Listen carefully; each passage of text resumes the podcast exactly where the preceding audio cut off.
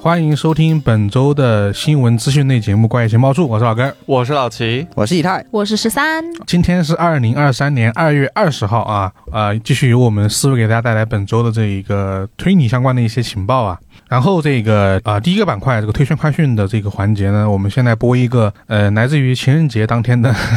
一个名单啊，这个是第二十三回的本格推理大赏候补名单出炉了啊。这个消息来自于这个本格推理大赏这个俱乐部的一个官方的推特啊，他们十四号的时候就发布了他们这个候补的名单，然后呢，大概是二月二十七号开始选票邮寄，五月十二日发表最终结果。我们看看哪些小说入围啊？首先，这个它是分两个板块的啊，一个是小说部门，一个是推理研究部门。啊这个大家应该听得多，应该就知道了。这个小说部门第一本书来自于大山诚一郎老师的《绝对不在场证明二》啊，热门图书，基本都进了。然后呢，第二本书是去年这个榜单的榜首作品之一啊，西木春央的《方舟》。对，然后第三本书方丈贵惠老师的这个《献给名侦探的甜美死亡》，这个是去年偶尔有说啊，这是他这个系列的第三本书了，就是《时空旅行者的沙漏》那套书嘛，那套第三本嗯，啊，那个叫《龙泉家族》的啊第对三本啊，这本书汇集的第一作的主角跟第二作的主角，呃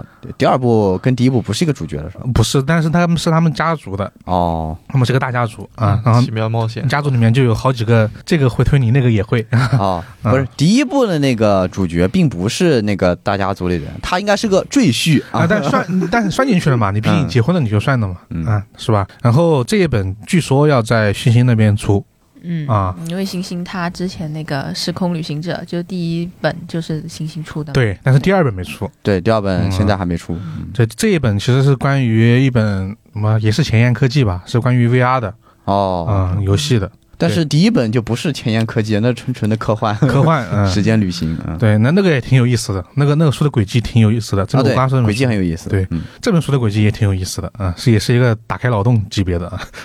然后下一本书啊，也是这个热门图书，白井智之的《人民教会杀人事件》。嗯，众哦，望所归。对我们暂时以这个名字啊，因为它官方译名还不是这个啊，这个说的是母铁会书，一定会改成谜案的啊，但不知道是什么谜案啊。然后下一本书来自于这个羽生飞鸟的《摇篮之都平家物语推理抄》这本书，我记得我们提过一次，去年的榜单是有过的，对，它榜单里面出现过这个一次。然后呢，接下来这个，然后呢，接下来是它的评论研究部门啊，然后这里面也第一个就是老熟人啊，阿金川澄海老师的《阿金川澄海读书日记》啊，哦，好。对。诶，那这样子的话，斜线堂有纪老师为什么不出一本？他那个可能就写的比较偏真日记，啊，对他可能写的比较散吧，然后他可能也没有拿去送选。嗯。嗯，然后第二本书来自于风间贤二的《怪异猎奇推理全史》啊，这本书听名字还挺好奇的。对，然后这个第三本书啊，呃，算算两个人一起写的啊。你看作者有两个，一个叫北原上彦，一个叫春山龙司啊。这个这本书的名字叫《夏洛克·福尔摩斯里的建筑》嗯，啊，哦，这个方向还挺有意思的。嗯，嗯，然后这个下一本书啊，这是真的是大佬的作品，松本清张的啊，松本清张的《推理评论集》一九五七至一九八八啊，这个应该是他要么是整理的，要么是在出版了。再出版的。嗯对，呃，然后下一本书啊，这个也是老熟人啊，这个是原居晚老师的原居晚的推理署啊。这个人因为他经常跟两位老师互动，一个是星期五，一个是《斜上的游记》，啊嗯， 对，经常会主持一些活动啥的。然后这本里面有介绍说是是原剧丸老师和星期有物啊、斜堂有记、日上下、向德沙呼、马叶雄松关于推理创作的对谈集。啊，类似于哦就全 QED 是那种，全是对谈，对，按照以往这个获奖的概率来说。就是那个作品的方向来说，这几个老师可能不那么好中，但整个什么怪奇、怪异猎奇推理全史跟这个福尔摩斯里的建筑，感觉像是会 中，像是会中的样子， 有那个大奖的特征啊，压一压。然后这个本科推理大赏的这个小说部门啊，我就直接压白眼之之了。我也压白金，这是嗯，我也觉得，毕竟其他也有好的，但是白景这个最本格，对对也看起来最有获奖的这个潜质。主要大山那个拿了短篇奖，我觉得他如果整本书来说，我觉得差一点点嗯嗯啊。然后方舟听着不像很本格，没他那么本格啊、嗯但是这居然都入围了，还是本格的，没他那么本格。然后这个《献给名侦探的甜美死亡》，我自己看完之后，我觉得这个《白银之》这本书还是还是更猛一点点，嗯 嗯。然后另外一本因为没看，所以不太了解，就不压它了。啊，那本《摇篮之都》啊，就不太了解。对，然后这是第一个啊，关于这个名单的是出炉这个消息啊，然后五月十二号发表最终结果啊，到时候我们来验证一下，到底谁拿到的第二十三回的这个本格推理大赏的那么一个作品啊、好，那第二个第二个消息呢，跟第一个是这个怎么说呢， 挺相关的，嗯因为大家其实能听到我们节目里面经常说一些什么日本这个推理奖、那个推理奖啊什么的，嗯对，能听到日本的推理奖其实很多的。然后史深老师有一天就是发了个这个微博啊，呃，可能是他店里面那本书吧。他说他贴图呢科普了日本推理小说的各个大奖，其实呢不是他科普的，是那本书科普的，但他放上去了，就我们就一起说一说啊，简单说一说吧，因为那个里面内容，说实话，有的呃，我看这个书的封面，我的印象里这本书来自于一本叫《日本悬疑物语一一百谈》的一本书，啊 《日本悬疑物语一百谈》，大家可以找一找这本书，呃，台湾省出的啊。然后它除了介绍日本推理小说奖项之外，还介绍了日本的各种类型的推理小说流派，就像推理啊这些，比如说这个呃各种流派。然后呢，名侦探也介绍了有哪些著名的名侦探，还有一些著名的日本推理影视，他都介绍了一遍。嗯但这本书出了有点久了啊。呃，这里面推理的这个奖呢，我不确定它现在是不是都有，但我给大家稍微可以说一下。首先，其实我们常说的几个，它这里面分类是这样的：首先是表扬年度最优秀作品的奖项啊，有个这个日本推理作家协会奖，这个大家应该很耳熟。对，啊，这个很多作品都获得过吧。然后第二个，同样也是由这个也是年度奖项，就是个本格推理大赏了啊。这个奖其实是二零零一年才成立的，对。然后呢，刚刚我说那个日本推理作家协会奖呢，是从一九四八年就有了啊。你看日本这个这个历史啊，这个推理史，很悠久啊。嗯，然后下一个呢是这个大手村演讲啊，这个也是能够在经常看到的一个奖项。那这个奖项它其实不局限于推理小说，嗯比如说冒险小说啊，是都能够获得这个奖的，嗯嗯。然后呢，还有一个这个表扬个人的奖项啊，还叫日本推理文学大奖啊，这个一九九八年成立的啊，这个可能大家听的比较少。然后呢，下个板块大家可能比较熟悉的叫公开征文新人奖长篇啊，这个能看到一些经常作家出道就在这里面出道了吧？嗯啊，第一个那不用说了，江户川乱步赏啊，一九五四年开始了啊，这个里面呢，除了奖金之外啊，还会授予一座江户川乱步的这个雕像啊，铜像。哦啊，也很很小的一个铜像，是每次都有的啊。大家都说是，其实他这个说的我很微妙，他说的是这个奖是颁发给你的是铜像，然后呢嗯奖金是附带的，哦，他官就方主要是发这个铜像给你，对，奖金呢附带的，是顺便发的，，对。然后呢奖金呢有奖金呢有一千万日元，不少 呀。嗯确实不是，但每年不是一个人拿，啊，就是大家就是分着一千因为万，他也有部门啊哦，啊，对，所以大概可能拿个三百万，那也不少了对。所以但是说法上还是铜像是这个奖。啊，就是嗯我们还是这个精神的文化 人，对对对，然后下一个是叫横沟正史推理与恐怖小说大奖啊，这个是由当年的横沟正史推理大奖以及日本恐怖小说大奖两个奖合并的啊，这个呢也是授予获奖者的一座金田一耕助的铜像啊和副奖五百万日元，哦，嗯这个也有很多这个知名作品啊，就是那一挂的这个恐怖小说那些吗？不不呃，我没记错的话。那个来了，啊上上演演人偶上演人偶，它其实是混杂了推理跟恐怖恐的，怖的，不哦对，嗯，还有几本我比较知名的，但我忘了啊， 暂时想不起来了。好，下一个啊，新也是新人赏，叫滇川哲也赏啊，这个是由一九九零年由创元社主办的奖项，这个就不说了啊。这个我看，然后呢，这个奖的获奖者会获得一座柯南道尔的像哇，和全额版税，就是出版社不拿你钱了，全额版税、嗯啊。这个里面就是近年来的热门作家，这个清崎有物啊什么的，我们刚刚提到方尚贵会演方山贵会，包括这个修人馆，不不，私人庄。金春昌，青金城城长长虹，虹，还有那个三部曲《水浒不动节》三部曲的，呃，四川川悠悠人上游人嗯，全是这个奖出来的哦，啊！你看这个奖近年来还嗯都是很猛的还是挺猛的，嗯嗯，对他对新人的这个那个还挺那个的。然后第九个呢是一个日本文学大奖新人赏啊，这个大家可能听的比较少，我这边就不多说了。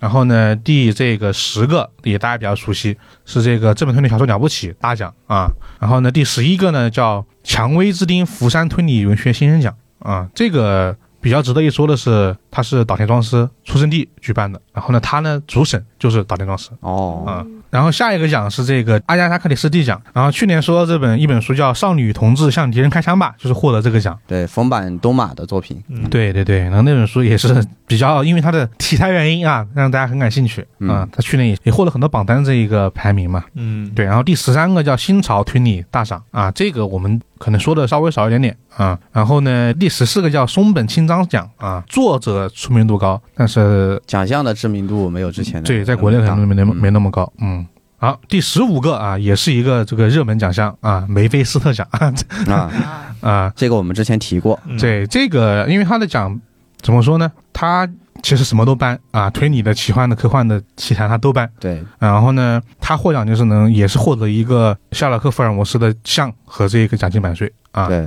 这个他猛就猛在，他一年不举办一次，他不是说一年我办一次奖，嗯啊他，没有一个固定的时间，他可能一年能办出三个来。对，啊，这个所以说免费斯特奖什么东西都有。主要是我们之前还提过，他这个奖项其实第零届的获奖作品 对应该是这个金鸡下咽的《孤惑鸟嗯，对对对，》，就是可能就是因为有《孤惑鸟》这本书，才导致他们办了这个梅菲斯特奖。呃，下个板块叫公开征文新人奖，短篇的啊，这里面主要介绍了三个奖，一个叫小说推理新人奖，一个叫 mystery 新人奖，一个是大手春彦新人奖啊，这个我们也聊也说的比较少。最后一个板块叫推理小说排行榜啊，这个就熟了，这就是我们每年做总结的四个了。啊，第一个啊是这个周刊文春推理小说 best 的十啊，然后第二个是这本推理小说真厉害，第三个是本格推理小说 best 的十，然后第四个是这本推理小说我想读这四个是我们常说的这四个榜单啊。然后呢，这些作品，说实话，这些榜单呢，主要就是做一个推荐新作品的作用吧。嗯啊，怕你不知道这些作家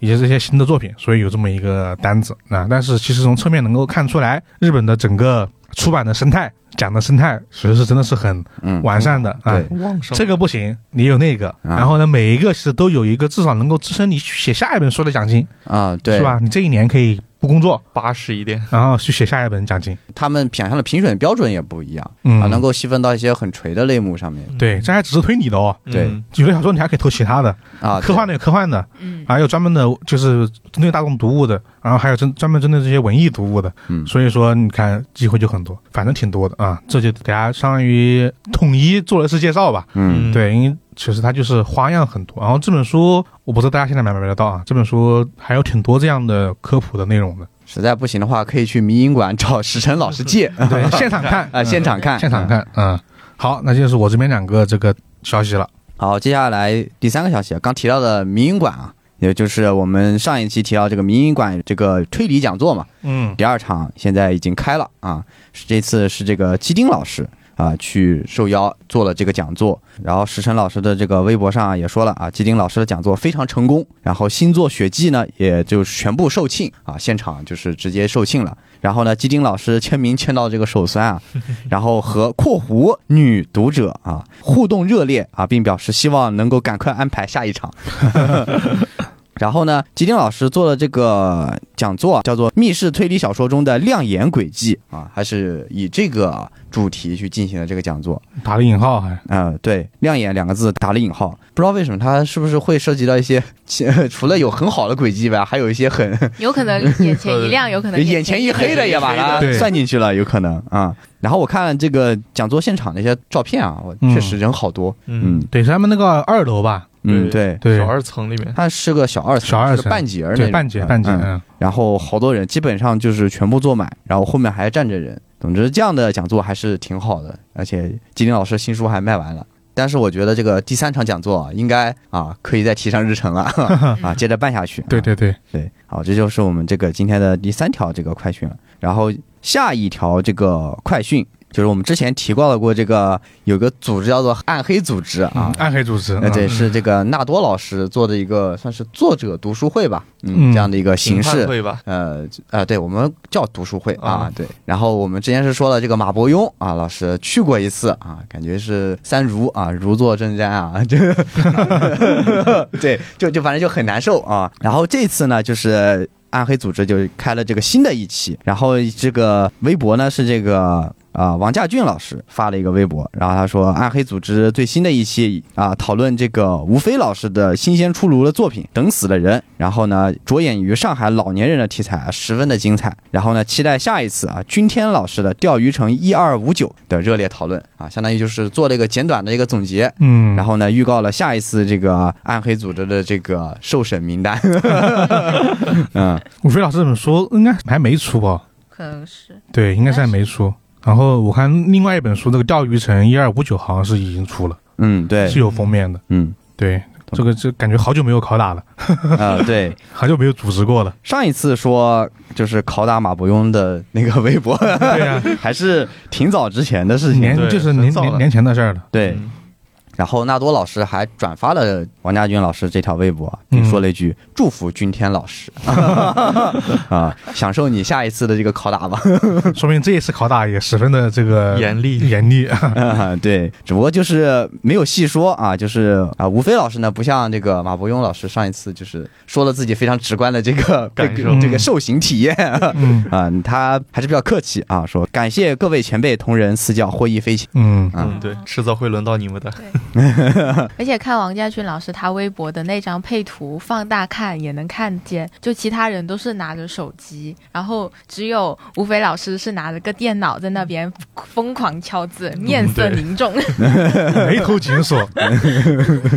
但是能得到很多宝贵的意见，嗯我觉得也是很不错的。对，啊、对，好，那我就是我这边的两条快讯了。呃，接下来这条快讯是关于推理作家永晴老师的。对，这位老师前几天发微博，然后说了一下，他谈到就是有一位啊、非常热衷的读者，居然去考证了一下他的作品《怜爱》中的虚构地址的一个原型。那个时候的剧情是故事中的角色去找了呃那本书的一个角色叫做谢帝女王，是这么一个情节。文章描写里面确实提到了一些地点场景，我给大家就是简单说一下吧。里面提到了包括两江商业广场，还提到附近有一家米粉店，有一家小超市，以及穿过超市和几条商业街后可以看到，呃，道路两旁的一个桂树林，桂树林后面呢就是一个条大湖，湖上还有一艘大船。然后这个粉丝就根据这些比较简单的信息，结合地图，然后发现了云溪老师去参考的那么一个地点，应该是桂林的两江四湖景区。对，从地图上可以看到那个景区里面有湖、有树林儿，还有那个用户热搜的米粉店。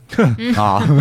看着就感觉是一模一样，应就他就推测永琪老师应该是参考这个景区来编写的那么一个地址。然后永琪老师也进行了一个回复，他说猜对了一半啊，确实是桂林市的，只不过准确地点是黑山植物园，因为书里面那个湖其实是他瞎编的。也就是说，哦实际地点其实是没有这个湖的。呃，永清老师之后还补充了一下，就是说他笔下大部分地点都是参考长沙和桂林来写的。就比如他书中还提到了一个叫六星公园的一个地址。对我感觉，其实、呃很多观众可能都会根据自己喜欢的推理小说里面一些地点去找一下作家老师自己的现实参考地点。我觉得这是还是一个挺比较挺有意思的一个举动吧。虽然说挺难的，但是如果你找出来的话，感觉那种成就感是难以获得的。嗯，所以说，我不知道就是在座的各位有没有就是找有过这种经历，其实之后可以分享一下，在评论区里面主要是要看小说的作者有没有点名这个地方是有对去参对考。参考的，不然你也不会突发奇想去找这个地方。对。嗯，有很多其实就没有没有明确的点出来，对然后我们做那个《空城计》的时候嘛，嗯然后里面出现了那个城市嘛，然后我们当时是画了一个，就做节目时候画了一个平面图嘛。嗯，对然，后当时是我画着平面图，但是因为这个胡延宇老师并没有说自己嗯是用从的具体是哪座对城拿到市，成参考。然后我们就找了几个感觉上比较相似的城市，然后做了一个拼接组合，把几个城市的地点啊、 桥梁、河流还有路网就做了个拼接组合。我当时找了一个是南京，对，还有一个淮南，嗯还有就是就近取材找了个深圳。对我把三个城市的路网、河流、桥梁拼了一拼，然后玩了一个城市天际线，然后然后最后是拼了一张那个小说里面就是比较靠近小说里面写的那个城市的一张平面图。对，要么就是作者他自身的知名呢，有知道自己的出身，比如说冰果啊，嗯，就是米哲老师是高山市的人吧，嗯，然后大家知道这个二次元粉丝是吧，喜欢做一件事就是圣地巡礼，啊，对对对对所以他考察了米德老师的这个出身之后，因为他确实以高山市这个城市为为基底写了整个冰果的故事，嗯，所以你在这里面可以找到大部分的重要的场景。嗯，但这种就是属于另外一种情况了，就是有特殊你纪念能够意义的。作者自己也也说明了其中的这个联系，啊，对那种就稍微好找一点点，嗯关，键是后面做成动画之后，吉阿尼又是特别喜欢用实景做对，参照又的，又去取材了嘛，然后他们就直接把它冰果做成了 旅游宣传片。对对对对，啊，所以说，对，就像刚才以太说的，其实这种方式还是可以尝试一下，就是有虚构的，大家就去找一下实际参考地址；没有虚构的，就自己画一张图 出来。脑补一下就好了，不需要画。没必要画，没必要啊对画，很多时候根本用不上那么多的城市信息。对对对，对，好，这是关于永清老师的一个推荐快讯。好，然后下一个啊，下面两个都是陆夜华老师这一边的一些快讯。然后第一个呢，就是陆夜华老师在啊二、月十六号那天发了个微博啊，凡尔赛了一下子。他说：“今天拿到了新兴出版社午夜文库的二零二三出版计划，太狠了，都是狠货。但我必须忍到下周日晚上才能公布，难受，真羡慕你们，什么都不知道。本条微博勿评论，勿猜测，我怕我漏勺狗头。”他还不如不发。 搞节目效果是吧？对你牛那个人，是的，在那里，在那里怎么说呢？先先炒起一波热度呢。然后他他虽然说啊，本条微微博勿评论勿猜测，但下面的那些评论他还是回复了一大半。 然后，而且关于他就是拿到了他啊、呃午夜文库二零二三年出版计划这件事情，因为其实我们是之前是没有公布过的，我们之前讲过的也只是午夜文库它的编号更新了嘛。对对哦对，对是编号，对，对相当于就是午夜文库还没有正式通过他们官方的一个渠道去告诉这件事情。嗯，嗯，那所所以你拿到了非官方的，然后，然后现，然后现在陆夜华他就是啊拿到了啊他们官方那边给的，然后今嗯天午夜文库他们那边也确定了，就是呃官宣了在。本周日就是二十六号那天下午五点开始，他们那边就会有直播，就会啊，露露姐亲自跟大家直播一下啊，午夜文库今年啊，就是二零二三年的一个出版计划。啊，对，哦，憋了一周多了，一定要说个痛快。所以他们发给你了吗？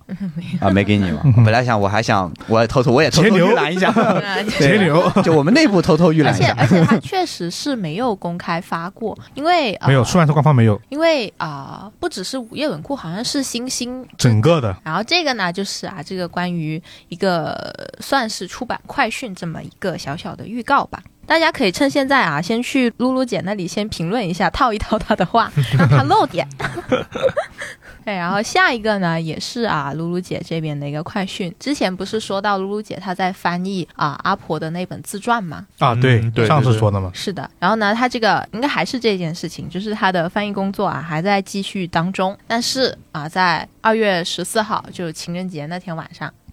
然后呢，露露姐她就发了个微博说，她翻译了一晚上，然后她翻译的那份文档闪退了。哦然后他所有的方法都试过了，就是找不回来。然后啊，他的心态呢只崩了十分钟，他就决定啊从头来过， 对就当今天晚上在峡谷浪了。的话，心啊我态还是们可以的。我们刚在斜线堂有机老师那里评论过，就是对中国这么多好用的联网文档编辑软件，可以解决这个隐患啊！但是没想到这个中国作家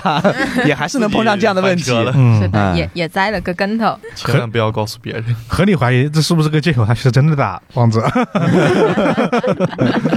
对他是，脱稿的理由罢 了，对他是不是真的就是在峡谷浪了一晚？对啊，情人节还工作，好刻苦啊！然后他是在情人节那天半夜，也哦就是凌晨的时候工作的。可能情人节那一天的晚上，可能还有一些其他安排吧。啊，这个啊，不得不而好知、啊。说。嗯，但是我看评论区依然是跟斜线堂有机老师那次一样，提示他 Control S 啊 ，Control S，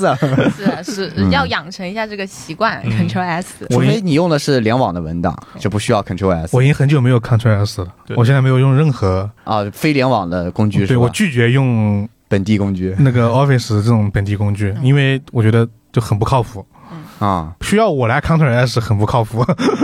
对，而且如果电脑突然就是，就算是我我 Ctrl S 了，它在我 Ctrl S 之前就是崩了呢，那咋办呢？是吧？嗯，还不如还相信这种实时实时联联网网。的啊，对，只要我网不断，它东西始终是在的。对但是但是你有没有就是用的时候有没有见过，就是他服务商那边说什么他的云端什么正在干嘛，就他的云端 断了， 啊，对，但它一般会提前提醒我，它的云端如果有问题或服务器有问题没的有话，，它会存在你的网页的，因为现在很多云端要么是网页，要么就是那个本地版的嘛，它会给你缓存在，只要你软件不关，嗯它会给你存一个存一个版本，然后它会说联网之后帮你上传啊，对，啊。那这样也也至少感觉你只要不止一道不止一次的保存方法，你就会觉得安全一点点。嗯，嗯，总比只有只能抗水来使用安全一点 点。确实，而且尤其像我这种有坏习惯的，就是有时候我关文档或者说关一个什么软件，就迅速点差差吗？对，然后不是，就是我有的时候会不想保存我这次更改，啊我会习惯性的点否， 就是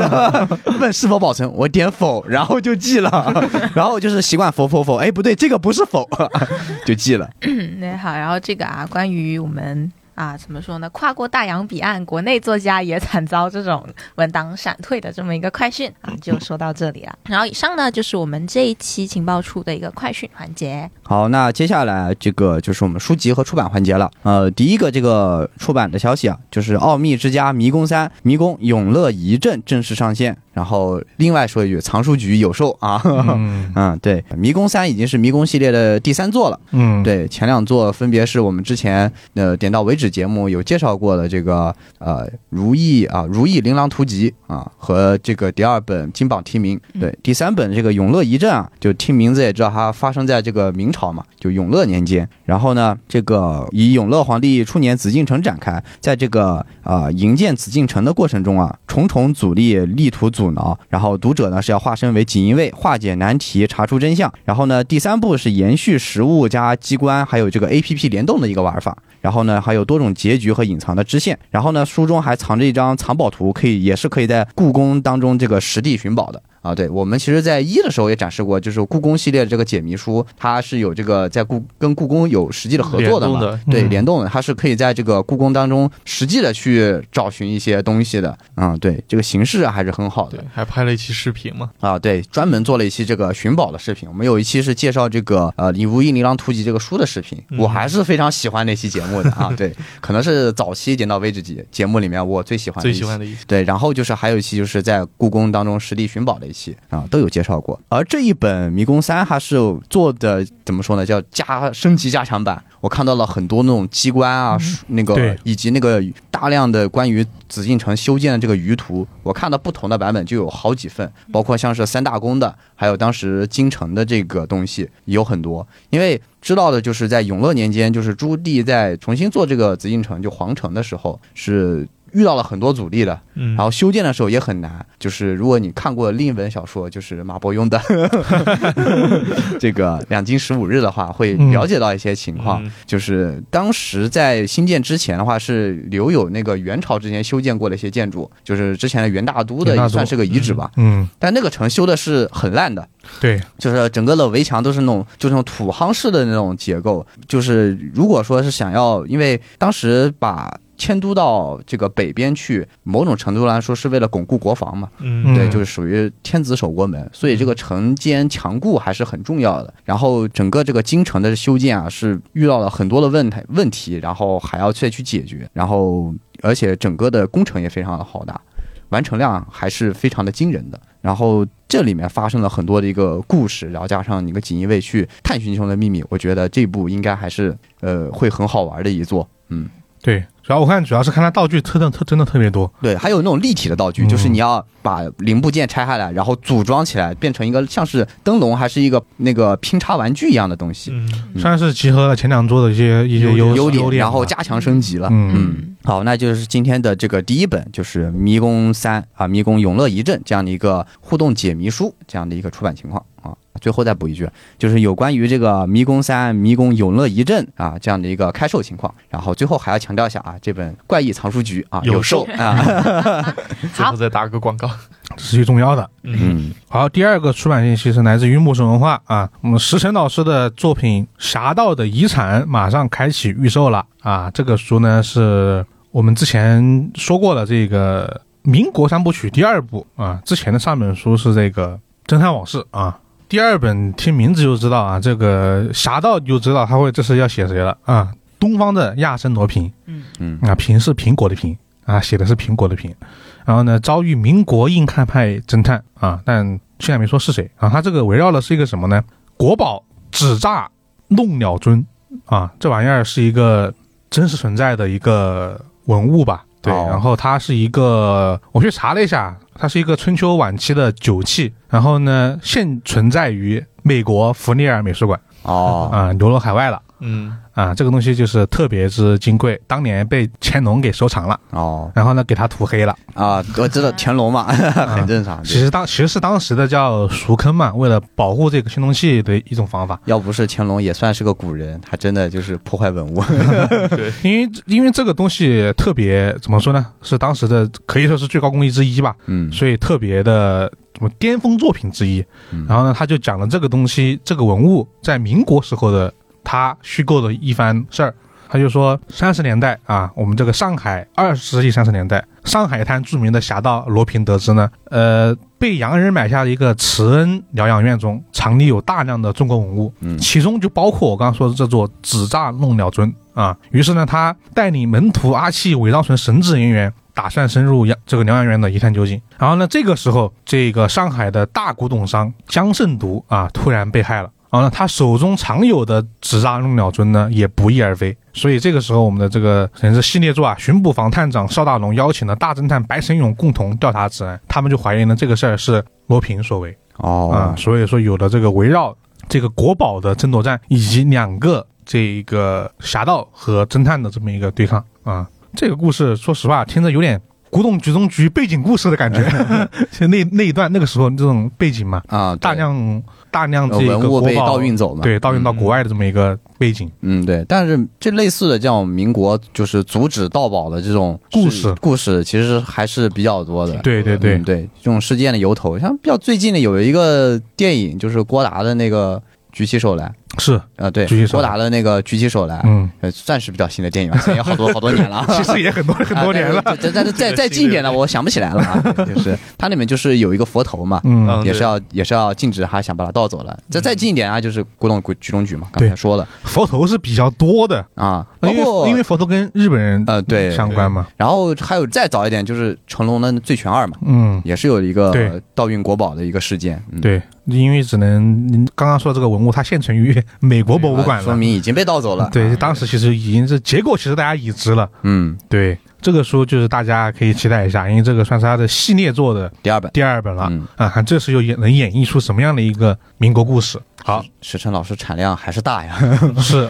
就是店也开着，但是作品也没耽误、嗯啊对，都在进行。嗯，好，这就是这边的第二本书。好，然后这边第三本书是啊天文角川出品，袁居完老师的《帝王雷欧的冒险》已经出版了。哎，这个名字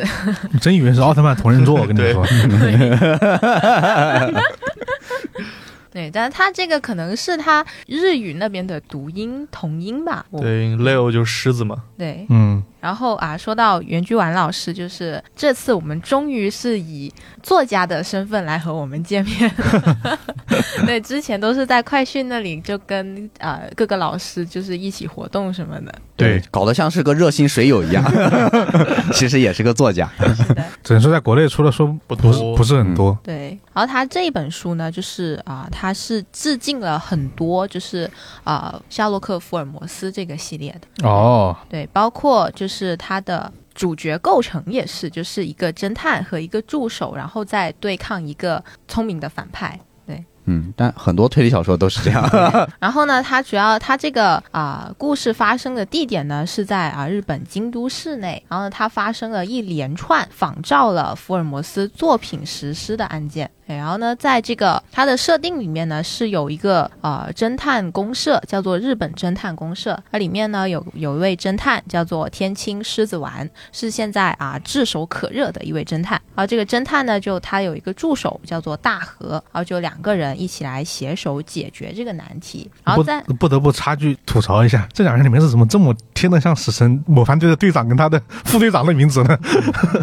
哦哦哦，护庭十三番，护庭十四番。没什么关系啊，继续继续。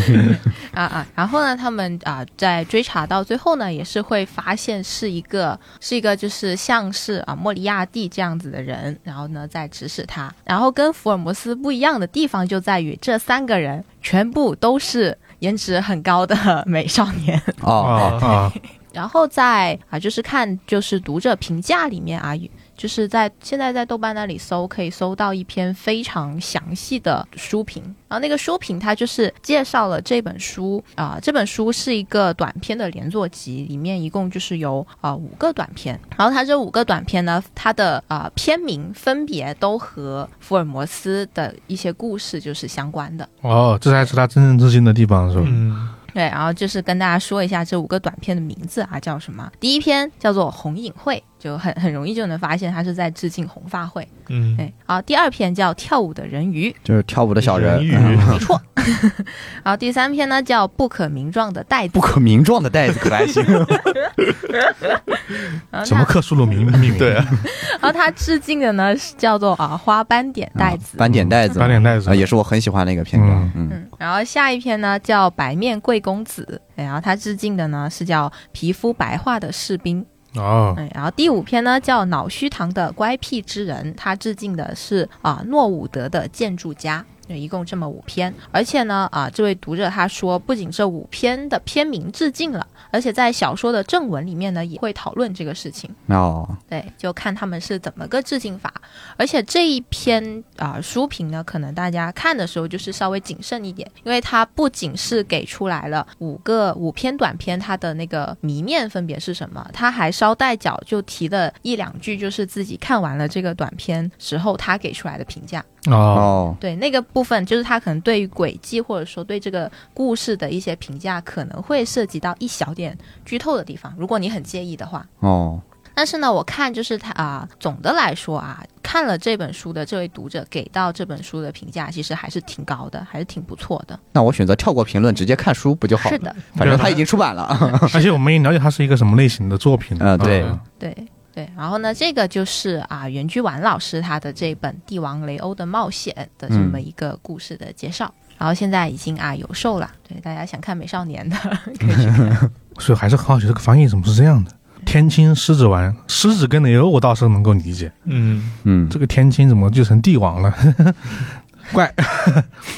子刀。然后啊，以上那个呢就是我们啊本期的一个书籍资讯，然后下一个呢就来到了我们的影视资讯方面啊。第一条就还是我这边，这个呢就是啊，就是日本它就日本日剧那边他们会分就是啊不同的季节会有不同的档。对，对，然后现在呢，就是他现在就是在预告他们的春季档会有哪一些日剧啊、呃上映。对，然后现在呢，就是春季档啊又新加了一部刑侦类型的剧。对，这部剧呢就是由福山雅治主演啊，黑岩勉原创剧本的日剧《Last Man 全盲搜查官》啊，预计四月开播。这大主演啊呢，这 有是的呢，那那可重磅了呢。对，对，然后它这个是由福山雅治主演，然后还有大泉洋共演的。对，就是如果你看日剧的话，你就会发现这两位其实都老特别熟、特别熟的面孔。嗯，对，然后黑岩勉的剧本呢，就是也是我们情报处提到蛮多次的了。对，就之前他的剧本就是有啊、我的恐怖妻子》，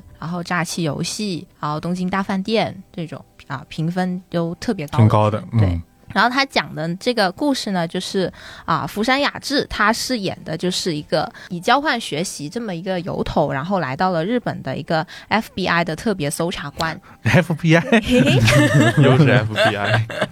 哎，他叫结石广见。然后呢，啊，这位结石警官呢，他因为过去案件的一些缘故啊，他丧失了他的视力。对我看到就是这条资讯，就有人评论说福山叔他看不见自己有多帅了这回。但是呢，他虽然失去了他的视力，但他却是可以靠着他敏锐的分析能力啊、嗅觉啊、听力啊，其他各个方面的能力来解决案件。对，最后呢，也还是被称作啊警队的最后的王牌 Last Man。这但他不是 FBI 的警探嘛？他他还是警 FBI 队就剩他一个人了， 毕竟是交换交换留留留学 嘛，啊？对，就是就无论在哪边，他都是王牌。哦哦，然后大泉洋呢，他饰演的就是来接待啊、福山雅治来接待福山雅治的这么一个警视厅人才交流企划室室长，他叫做户道新太郎。然后呢，他的啊、家族呢是世世代代都担任着警察厅的长官，就是全部都是高官的那么那么一种职位，都是很厉害的人物。嗯嗯，然后但是因为啊，户道新太郎他本人呢嫉恶如仇，所以呢他就刻意啊不选择去做官僚路线，而是选择在第一线担任勤务。对，就是他就是不想和官场打交道嘛，就是想做一点真正为人民好的事情。然后他后面还介绍到，就是他们这个剧就是以单元剧的形式，就是有两个人，他们两个人来携手啊、以单元剧的形式来侦破案件。我感觉就是味道很正的刑侦剧吧。对，是在日本这是一个很标准配置吧。是啊，对，很看介绍，感觉主要看现在就是主演啊，嗯那因为设定其实也比较正常。正常吧，没有特别新啊，嗯，但就是看这这几个人呢，主演加编剧的这么一个对，能做出什么样的作品呢？就是很希望可以出一点很扎实的剧吧，因为嗯近几年的日剧好像都没有什么有特别大的水花的。没有，没有特别好看，至少推理剧好像没有特别好看的。是的，嗯嗯，别人说没有特别好看，就没有特别精惊艳彩，的对，很嗯惊艳的那种啊，就看完神作那种感觉。嗯对对，就是那种老老实实写刑侦又给你写的特别出彩的，这、嗯这几年真的没有。对，嗯嗯，对，好，然后这个呢，就是我这边的一条日剧的消息。好，那下一条这个影视消息啊，就是由这个呃任素汐、刘敏涛主演，莱木宽导演，东野圭吾小说改编的悬疑电影《回廊亭》 定档三月十日。虽然我说的很兴奋，但是大家保持谨慎啊，我总觉得红浪田的消息说了好多次，很很长的时间了是，对他应该是在疫情期间就没有在就没有没有去定这个档期对，。他把宣发停掉了是。的啊、嗯对，然后关键是这个《回廊亭》之前出了个电视剧啊，嗯我们也说过，对，然当后时当时好像是电视剧还有电影，就是他们的消息是同时出。，对同时宣发的对，就电影也出了一个海报吧，但好像当时是没有这个正式的预告片，嗯，现在是出了预告片了，只不过是那个《回廊亭》的剧啊，它是先上了，但是嗯很明显它总的来说就是铺盖了啊。啊，对，就就不啊，行。对这个 魔改的非常的过分啊！最后那个剧惨不忍睹啊，豆瓣好像就四 分吧，啊，对，堪比这个异化《三体》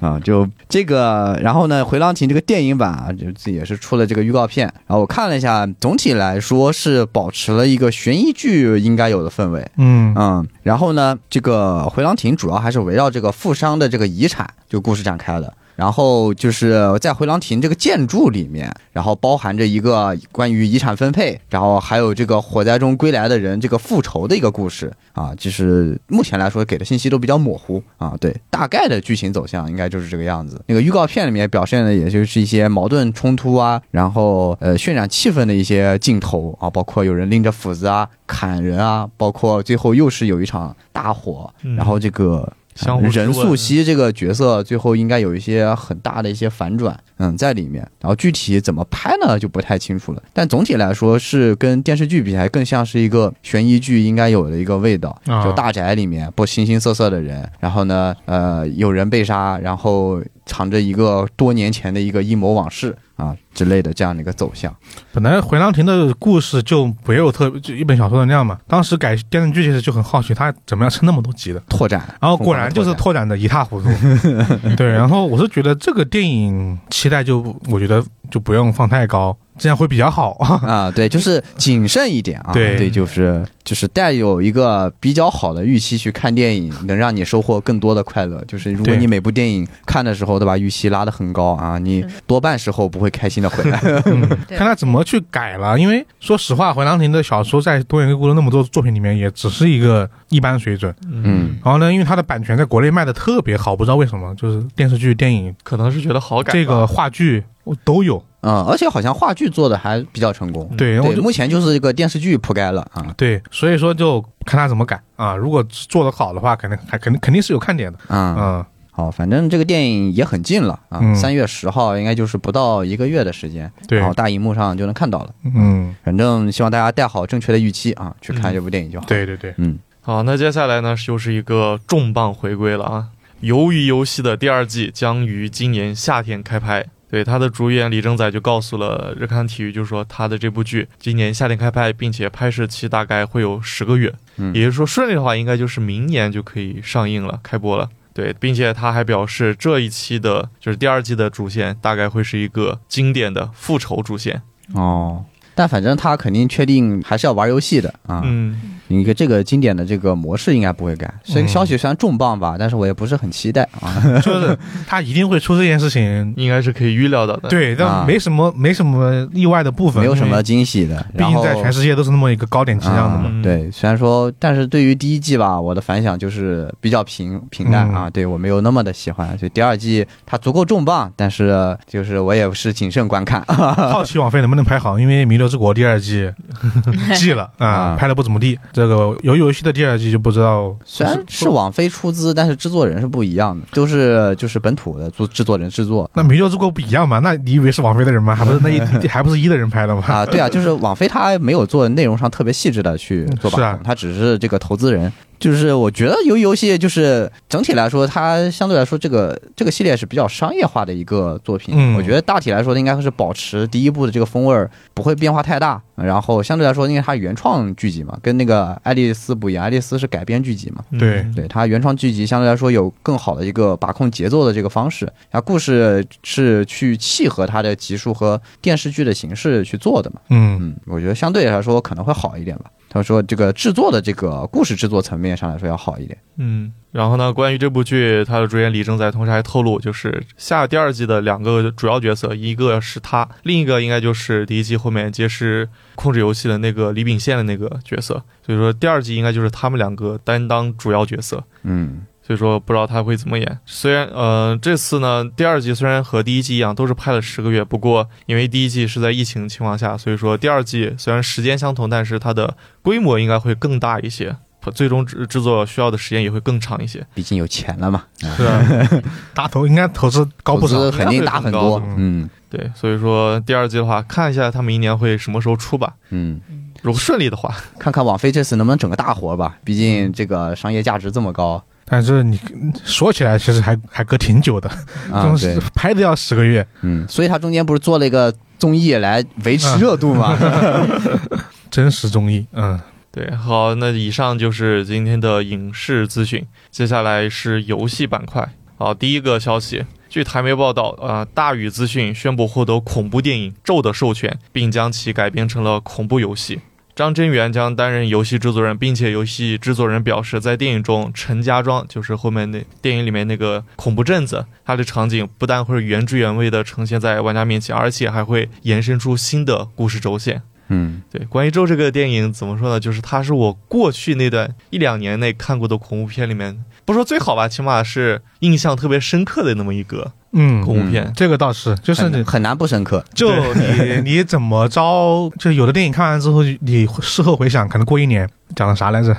一点都想不起来。但是咒确实能够有很多嗯，能够也瞬间深刻的瞬间想起来的画面和一些情节 吧。导演确实在玩一些很新的东西。 对 也玩一些很行的东西。对，对，因为那那部电影从就是上映前就一直在利用各种的预告片段来进行一个宣发，来塑造那个氛围嘛。嗯，而真正儿八经看了后，其实感觉其实也挺不错的，就是要恐怖有恐怖，要悬疑有悬疑，而且最后还给大家整了个大火儿，啊，对，是嗯要诅咒有诅咒啊成功通过晦气这一点来出成功出圈。啊，对，这也是导致他很多评分低的原因。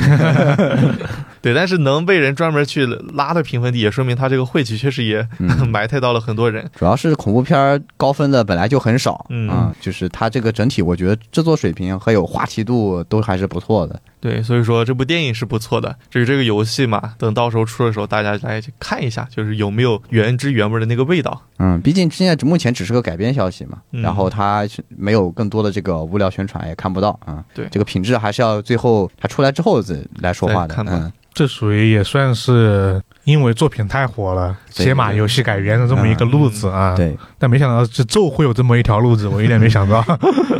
对，如果能按照它那个原来的味道改变的话，这个游戏应该是还不错的一个。而且我觉得它嗯改编游戏，它可以甚至做更尺度更大的演 出。是，嗯而且我觉得他本来描绘的那个世界的空间很大，嗯，对，对，就他说那个陈家庄嘛，对，陈家是啊庄其实空间挺大的。我是我甚至觉得电影里面其实只展示了一小部只分。展示那小部分，很多地方其实都没怎么太拍，嗯拍了一个房间，拍了一个隧道，差不多了吧？嗯对对啊、这导演没搭那么多景嘛，对对对 毕竟投资有限。嗯，对，好，这就是关于咒的一个快讯。好，第二个啊，第二个怎么说是一个跟进呢？因为我们这还是年前的消息了嘛，反正是挺早之前的嗯啊。Steam 呢公开了二零二三年的悬疑游戏节的活动预告啊，嗯然后呢，这个我们上次说过嘛，它有会有一个这个专门做这个悬疑解谜游戏的一个促销活动。嗯然后呢，促销活动呢是北京时间二月二十一号到二月二十八号期间举行。嗯大家听到的时候，其实已经在正在其中进行了。中了期间呢，啊应该是对，然后它这个预告片其实就是各个游戏先先来了个沙，会有其事的氛围，讲了个什么东西啊？那其实不重要，主要呢就是看到底有哪些游戏。嗯，嗯然后它就稍微剪了一个片花。然后我自己看了一下，大概有一些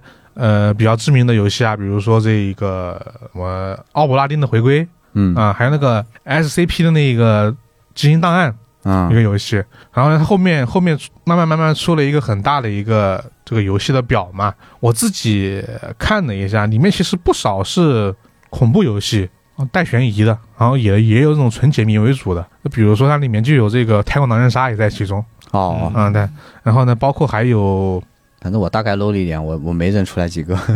几乎都不认得。然后呢，他在这个预告片的最后就做了一张很大的这个表啊，这个表里面怎么说呢，就是这种可能很多大家并不是特别熟悉，但它确实都在打折啊，啊，大家可以趁此这个机会就是去看一看。我觉得可能和这个相关的都会出现吧，因为它的范围确实比较广啊。我刚嗯我刚才说了，这个 SCP 这种游戏它是也在其中的，所以它它这个悬疑解谜的类别比较大啊。对，然后大家有兴趣的可以去关注关注啊，这个游戏。前数了一下，应该就有好几百个，可能还不止。确实是一个针对这个领域游戏的一个大折扣吧。嗯，就大家怎么说呢？想去消费的可以去消费一下啊。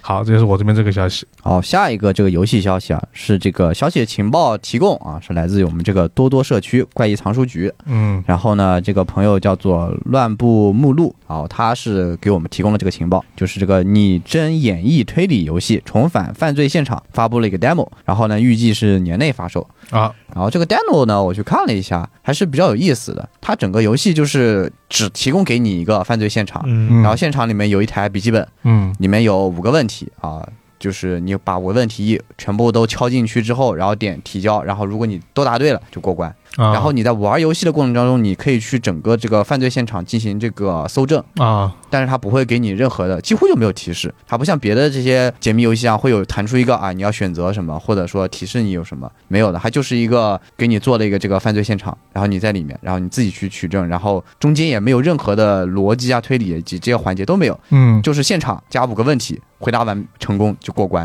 啊，这样子。然后 demo 里面提供了一个现场是一个餐厅，然后他给你标了个死者位置，呃有一个这个桌子上是五个人，然后有五套餐具嘛，然后呢有一个白色的划线的人影躺在嗯地上。啊，然后呢，他应该是吐血而死，就他这个嘴上，就是个嘴部这个位置上是有血迹的，在地面上有血迹，他的应该是中毒，推测的话应该就是中毒躺在地上，然后吐血而死。然后现场呢能搜到这个毒药，然后也能看到他们每个人餐桌上的酒，然后你要通过这些所有的物证去判断出，呃，是判断出这个每个座位上。啊，这个人是谁啊？他就是告诉你一两个座位上的人是谁，然后呢，谁死了，然后凶手是谁？对，然后你要通过一系列的一个物证上的一个推理，然后最后是通过这个 demo 你是能推出动机，还有一个这个杀人的方法的。然后可以找到凶手是谁。应该说，相对来说是有一点点嗯硬核的一个推理解谜游戏。嗯，嗯，感觉难度不小啊。 故事性就没那么多嘛。嗯对。但是从整个的搜证最后看下来，这个搜证的体现来说，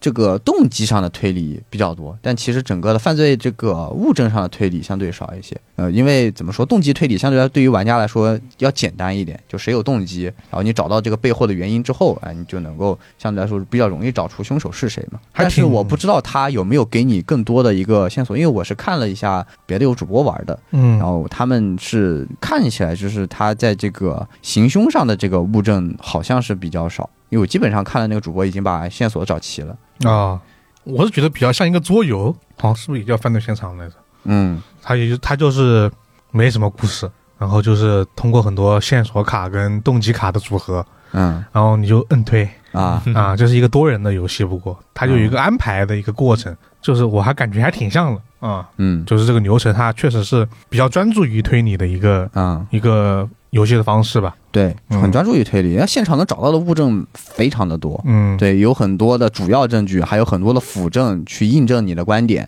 就是如果说你把所有证据全找齐，然后你挨个推，还是能推很久的一个一个一个游戏。哦，总体来说，应该还是比较硬核，也比较有意思的。嗯如果特别喜欢推理的呃玩家，确实是可以去尝试一下。嗯然后先去玩这个 demo 看看适不适合你，然后在年内反正它也要进行这个正式的发售。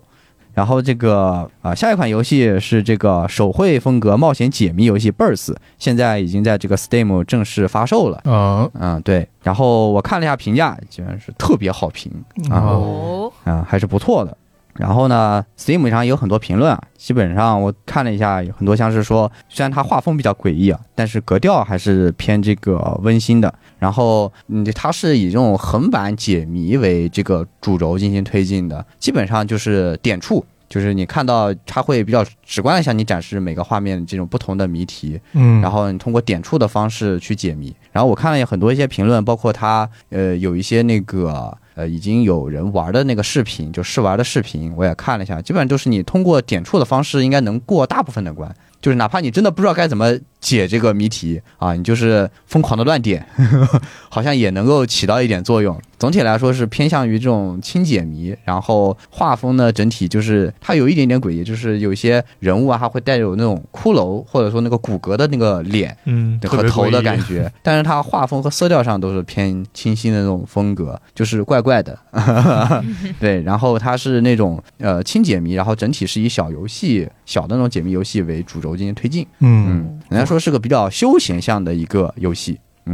我看他那个画风确实印象挺让人深刻的，挺诡就是异你的，瞄一眼之后一定能记住的类型对对吧？对就好，那就是今天说的这个第二个游戏。嗯，好，今天最后一个游戏啊，双人合作解谜游戏《不同的冬天》正式发售。然后目前 Steam 优惠价四十一块四元，可以邀请好友游玩，支持中文。这个又是一个双人合作解谜游戏的时间。嗯 对，又是看看到底能不能一个人玩。 对，然后啊，据介绍啊，这款游戏它必须双人游玩。哦， so sad。对，然后它这个游戏的玩法呢是玩家啊将用各自的主机来进行游戏，对，因为它要在主机上面玩的。他要联网了，那估计要、然后它就需要你用两个主机进行游戏，而且啊，玩家就两个玩家他们在各自的屏幕上面看到的风景是不一样的。然后根据他们官方这边的截图呢，就是一位玩家他看到的事件呢，就是都是小动物；然后一个玩家他看到的事件呢，就都是机械，对，都都都是小小机器。哦，对，就是他们的风景是不一样的，而且它跟其他的那些合作解谜也是差类似，就是两边各自进展，然后呢，啊、我这边的一些谜题呢，需要我的好友那边的一些线索来帮忙解答。与此同时呢，就是这个故事它的发展呢，也是需要啊、两个好友他们共同啊、商讨决定。啊，接下来的故事将如何发展，然后也会因为他们的选择呢而延伸出故事不同的支线的结局，是这么一个游戏的玩哦法。，那就是不需要联网的，还是跟之前锈湖双人解谜那是一样的，还是可以一个人玩，只要有两台主机就可以 了。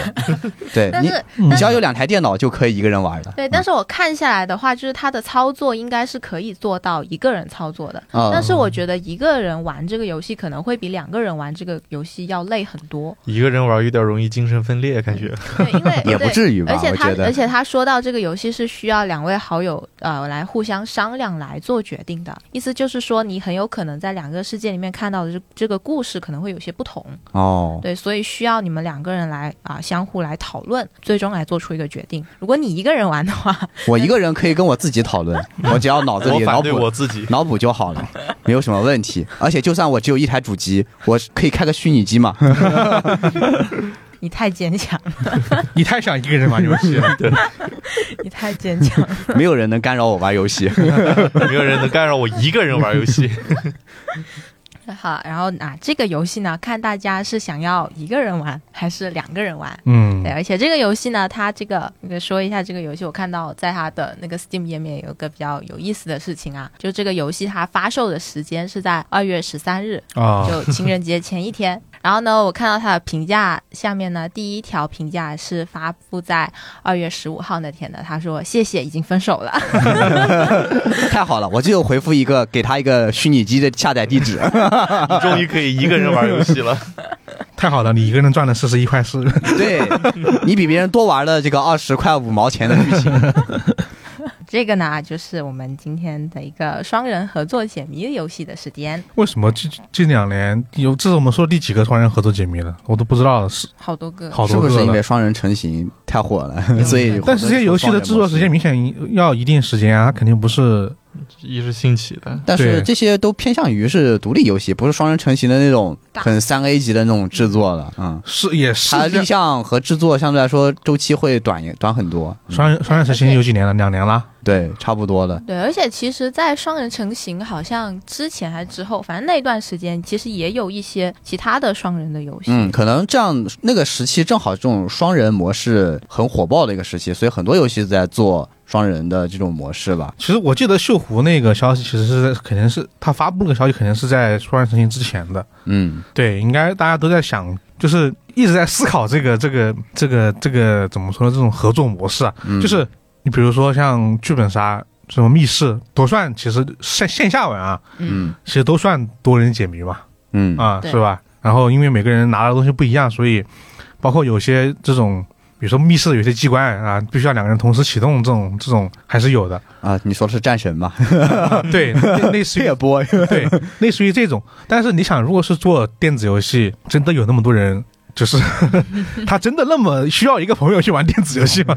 我一直很好奇。当然，当然从商业成型来看，确实是很多人，但是又不太一样。那种它不它是解谜游戏，对，而且关键是它的游戏制作水准足够的高，这是别人很多人去玩的一个很大的原因。嗯，终究原因不是因为它哦是双人的，所以它就它就好，它就火，是，是因为它的制作水准很高，所以它才好，它才火的。嗯对，因为我记得我小时候玩的最多的双人游戏就还是《真三国无双》 啊，双人连屏啊，那时候就觉得挺好玩的。我以为你要说《森林冰火人》那个冰火人，我不算很小的时候玩的时候，那还是《三国无双》四代的时候啊，四代还是三代的时候，很老了，嗯，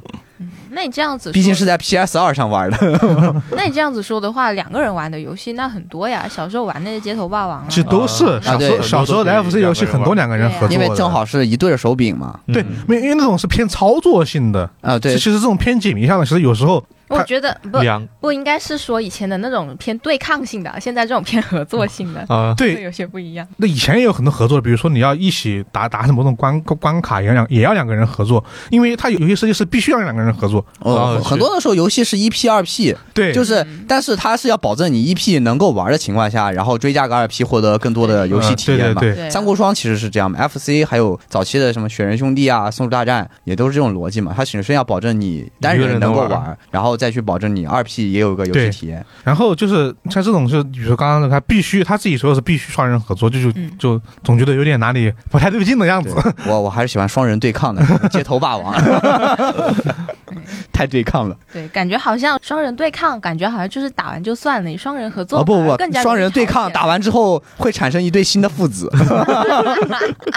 但是你双人合作也很有可能走向关系的破 裂，界限已经分手了。对，甚 甚至会更有可能，因为双人对打本来就就是对一开始就是对抗胡一的乐嘛，大家都知道我是跟你对抗的，就是赢了我是你爹嘛， 是嗯啊，对 呀、就是你简单对嘛抗对呀，反倒没有让关系变得变得坏，对反而让关系变得更好了，对更进一步亲如父子嘛对，你们就变成了父子 了，本来只是兄弟，对变成了父子了，但但是这种合双人合作反而让关系崩坏了，对本来是情侣变成路 人了，只会心里想说这个傻逼，下次不跟他玩了。对啊，对啊，不不然为为啥会有个游戏叫做分手 厨房呢？ 你说对啊呀，对呀， 就是对， 呃就可可能这也是一种卖点吧。啊、对，所以说情侣就不要玩什么双人合作游戏了，直接去玩街头霸王，这样的话你们就从情侣变成了母子关系，对，这关系更进一步。说起来怪怪的，不知道为什么。 啊，或者或者也可以从情侣变成父子关系，也没有什么问题。薛定谔的爸爸嗯嘛，好啊，以上啊，这个就是我们这啊本期的所有的游戏资讯了。好，那接下来怎么说？回放环节，给大家回访一个简简短的。今天正好吃饭的时候聊起来了，我们之前播过一个漫画改编的作品啊《寻找身 体》。 啊，嗯啊、我们当时说这个，我们当时还说哇，这个作品是吧？根据原作改编，原作的水准还是不错的，因为当时我自己也看过了原作，然后我就说啊，这个改编应该会不错吧。嗯，然后没想到他错了，他错 了，查本环奈再次拉胯 了，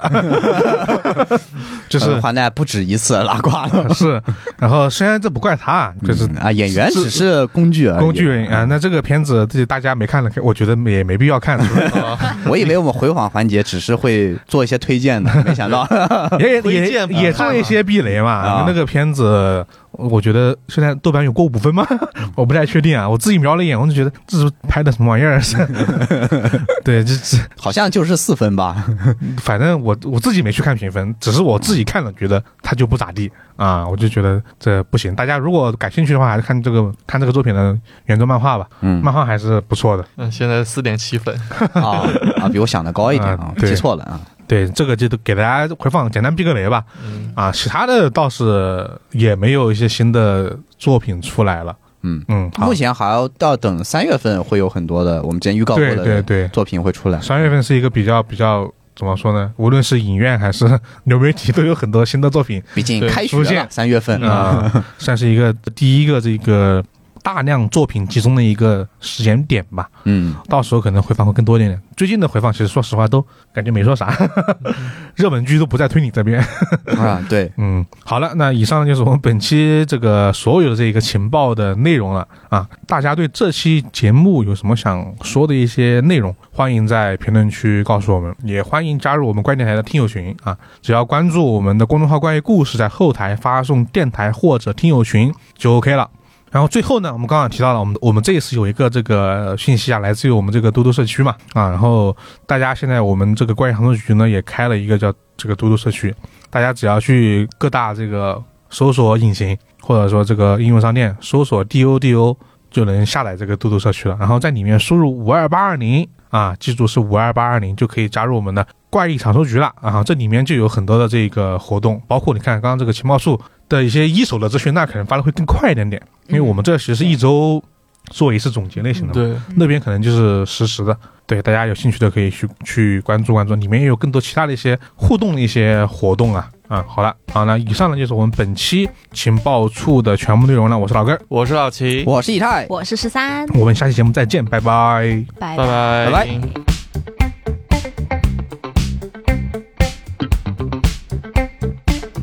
好，欢迎来到我们的这个读评论环节啊。然后我们这一次是关于上上期情报处的内容啊。首先我们来念一个关于节目相关的啊，这次我们看了一下，只有一个啊，然呃后这个评论来自这个喜马拉雅，嗯，然后这个朋友叫做咬咬咬咬咬牙啊，前面三个是个女字旁的咬，后面是一个口字旁啊咬人的咬啊。啊，然后呢，他是说二一年十月偶然看到了玻璃塔谜案的建筑图啊，就是我们上期说的那个非常惊人的 内部建筑的一个图。然后他就直接建筑系加新本格迷狂喜，但无奈当时连名番都没有，于竟于是下定决心学习日语。时隔一年多，现在日语已经到 N 一最高级别啊。日文原版书也买到了，可是这还没看几页，简体版就出来了。国内出版速度还是很快的呀。哇哦，好励志啊！一年多学到了哎 N 一，还挺猛的，学习能力真的有点恐怖。嗯。咬咬牙可以做到这么多 事情，我觉得还好事儿，你之后那么多书你都可以看了。啊，对啊你以后可以无障碍的看很多对嗯这个你我们看不到的书。虽然说 N 一到阅读书其实还是有一定那么一定的距离，但是是至少你到 N 一了嘛。啊，对嗯，但相是比你从 N 萝一莉开萝始，你一本一本书啃下来，你应该啃个两本之后，差不多就会后面会呃嗯顺畅更很多非常流畅。嗯对，。啊，那我这边也念一个吧，本来想看漏了，啊，这来自于小宇宙的，他叫东南西北啊，他说了一下这个关于那个电影《梅根》啊，就是那个预告片太好了那个那个电影，啊， 嗯他就说了，他说估计在影院的氛围下呢，梅根能够更加恐怖一些。中间的段落的时候呢，梅根说我会为你们储存关于他们的记忆，只要你想，随时都可以听到的时候，实实在在感动到我了啊！这是一个胆小鬼在决心看一部恐惊悚片之后没有想到的。可见其实没有那么恐怖， 打了个括号。对他说的那段也算是我一印象深比较深刻的那个对片段吧。其实上跟上次老师说的一样嘛，其实他很多非恐怖的桥段其实做的还蛮好的，嗯，我自己也有这样的感觉，嗯因为毕竟它的主题在那儿。嗯啊好，这就是关于这个节目内容了。然后第二个，关于我们上次留的这个话题啊，上次不是提到了这个石晨老师店里面这个一对推理网友面基认错人伤害的华士比老师的故事嘛？嗯然后也也有很多这是听众朋友们留了很多关于这个面积面积经历的一个事儿吧。然后我先念一个来自于小宇宙的啊，因为这个怎么说呢，和我们 本来那个话题的由头来高度重合啊。这个用户叫 N A P L E O 啊，他说想起了和老公第一次面基，虽然呢属于亲戚介绍，但前期呢只交换了这个微信，聊天的时候呢都很默契的没有要照片啊。他说（括号）现在想想还蛮傻的啊。然后呢，就是她说她老公大学的时候啊，就是微信里面说的啊，大学时候呢专业演小品，她总是被迫反串女主角。呃，所以一开始呢，她以为她老公是一个比较瘦削的男生，所以第一次见面约在这个地铁站台。当时呢，站在站着两个年龄相仿的男生，然后呢，这位听友毫不犹豫的拍了拍瘦的那位，哦，说你是不是叉叉叉叉叉呀？然后对方一脸懵逼，然后他自己就是尴尬社死了嗯求到不行。然后呢，这个时候旁边的壮汉听到了，过来认领了。然后呢，那我我才是那个 人。然后他们两个人之后聊起了这个话题啊，就是她老公还辩解说，就是因为壮才被迫演的女主角，这是为了戏剧感拉满。嗯洒家还是黄花大闺女这种感觉。其实这挺能挺能理解的，就是虽然说我这样就是类比可能不太合适啊，就是孔连顺演小龙女嘛， 啊，对啊，还有就常思伟的，演那个这个干嘛呢？ 对对，就是就他喜喜剧小品要这种反差感嘛，嗯对对对，其实就是怎么说，还挺挺有意思的一件事情， 嗯高度重合啊，这是我这边这第一个啊，好，接下来呢是一条来自 B 站用户的评论，这个用户的 ID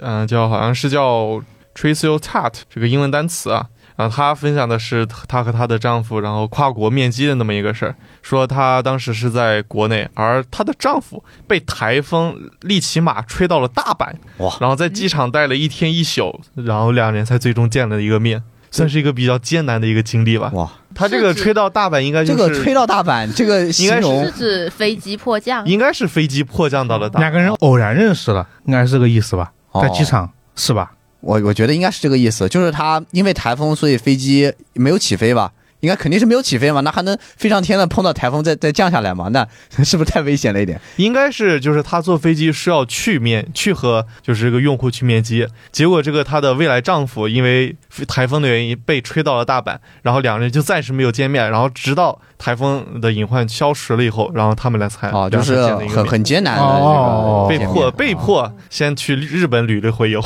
然后再和他的未来妻子见面哦哦，我以为说两个人是因为这个在机场认识的呢啊对啊啊应该不是在机场认识。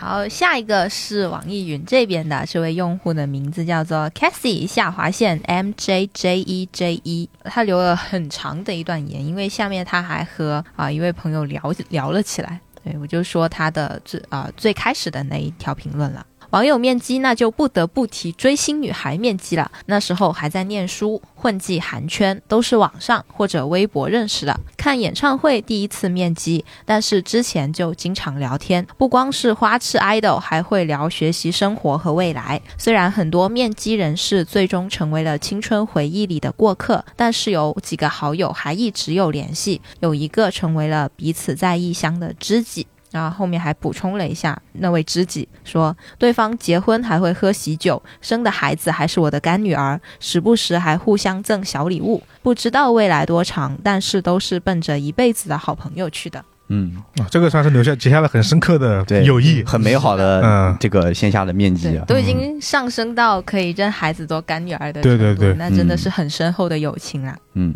好，那今天最后一个啊也是个关于话题评论，嗯来自喜马拉雅啊，这朋友叫做 baby 硕，我们之前好像就是念过他的评论，嗯，很很近的一次啊。然后呢，他这个应该不是真实经历啊，对我们听听就好啊。啊，这个面基第一天晚上吃饭喝酒，第二天在酒店醒来腰子被嘎了，第三天在医院做了个手术，安了个新的。医生惊讶的说：“哎，不排异， 原厂原装。感觉是个 黑色幽默故事，对啊这这个是个段子啊，是个段子，一对听，明显是个段是子啊，个对段子，但是挺 挺挺某种意义上挺缺德的搞笑的，对，就是怎么呃，就是网友面基嘎腰子这个是，反正在一零年之前就是个非常广泛流传的都市传说吧。嗯，对但是也确实当时出现一些危险情况，我们上期也有说过，当时对基本上就是教教导大家，就是网友面基一定要做好防范啊，嗯各个方面的东西。现在确实就是很少了，而且像大家也说了很多真实的，对这些很美好的这些面基的回忆，还是挺好的。是嗯。好，那以上就是上一期的一些评论，然后这一期的话题我们就延续刚刚我们提到的双人游戏这个环节吧。嗯啊，大家有没有一些你和你的朋友或者你的这个怎么说恋人、老公，或者说这个或者呃妻自 子己自己用虚拟机， AI 是吧？机械姬他 her，就是你和另外一个人玩双人游戏的一些让你印象深刻的经历吧。哦，那打魔兽争霸，然后跟最疯狂的电脑一起打最简单的电脑，算不算双人 游戏？你觉得算的话，那肯定也算的。看你怎么对待你的电脑 吧。对我基本上不用动，疯狂电脑可以打几好几个简单的电脑。 对，因为我觉得这个应该还应该会诞生一些很有趣的瞬间吧。对，因为毕竟是 两个人一起玩嘛。嗯，就我有段时间特别爱看那个呃哔哩哔哩上有段时我有一次偶然点开了一个有一个可能是这个他回到自己家乡开电玩店，嗯然后每天就放他电玩店的一些日常，然后他有时候会放一些那个客人的一些真实的录像。然后我哦我老点进去看那些真实的那些线下人两个人一起玩的一些镜头，就很搞笑。看到一个一个爸爸跟他儿子一起打多人成 型，哦就那个场面可谓是生动， 对，就挺好笑的。而且我想想这个事情，自己的这个就是父亲跟儿子玩，啊，那个儿子还挺小的，那个时期还算是一个比较有趣的回忆吧。嗯，至少对他爸爸来说，对他对儿子可能是他爸不一定是，那爸肯定我看那个爸爸已经是玩的很上头了，啊但是呢又不能太那啥，太暴躁。是嗯吧？毕竟是带着儿子一起玩游戏嘛，导致就是感觉儿子是挺开心的，爸爸真不一定。看这样的一些一些一些小故这事，是真正的父子局。 真正的真正的父子局 啊！对，那欢迎大家有这个话题，就是在评论区告诉你们的经历吧。好了，这期的读评论就到这里了，我是老根儿，我是老齐，我是以太，我是十三，大家拜拜。拜拜拜。